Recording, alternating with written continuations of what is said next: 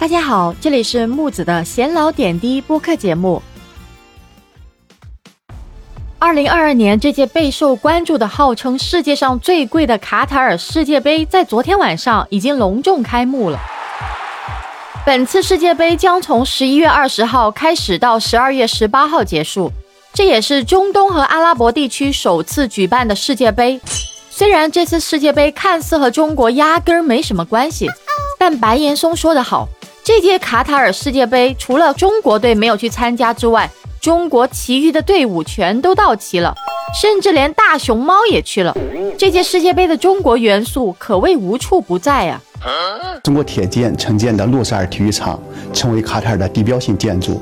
那么，在这个体育场呢，将举办闭幕式和决赛。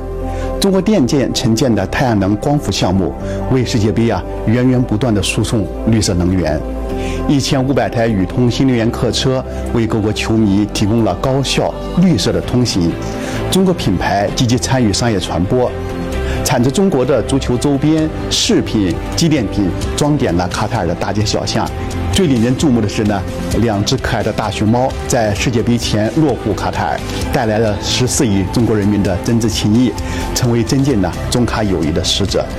那么，通过中国驻卡塔尔大使周健在采访中的介绍，可以知道啊，这次卡塔尔世界杯，无论是场馆还是交通设施，或者是其他用品，里里外外全是中国制造。除了中国建设狂魔队伍让世界震惊之外啊。这次中国义乌也成为了卡塔尔世界杯上面的红人，无论是足球喇叭、旗帜，甚至是中国网友称之为“馄饨皮儿”的吉祥物拉伊伯，都产自我们中国。可以这么说吧，十个人里面有七个人拿着的周边产品都是来自咱们的义乌的。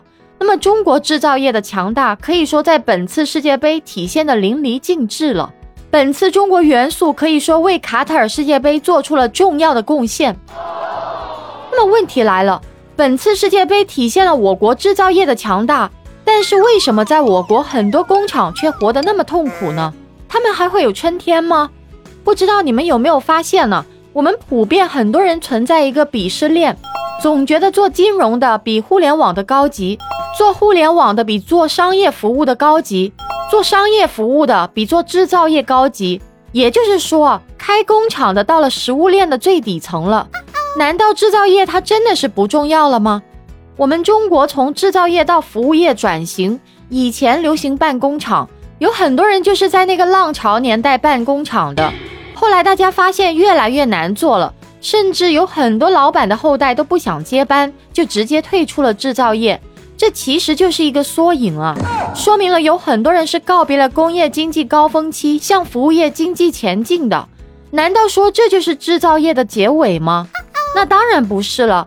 其实从去年双减和共同富裕等概念出来以后啊，有经济学家分析，这就是朝着莱茵模式去了，要鼓励制造业。但是你要知道，无论政策如何，大环境如何，都是远水解不了近渴的。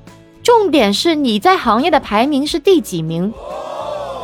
木子，我说句难听的话，我们很多老板往往带着幼稚的浪漫主义，活在童话般的世界里。生意做不好，以为靠营销就可以了；发展遇到瓶颈，以为靠商业模式就可以了。但是你忘记了，顾客为什么买你的产品？为什么中国家庭主妇要花三千块钱买一个德国的锅，都不买你们家三百块钱的锅呢？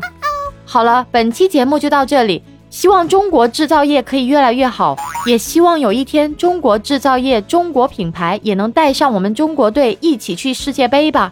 记得关注我，下期节目再见。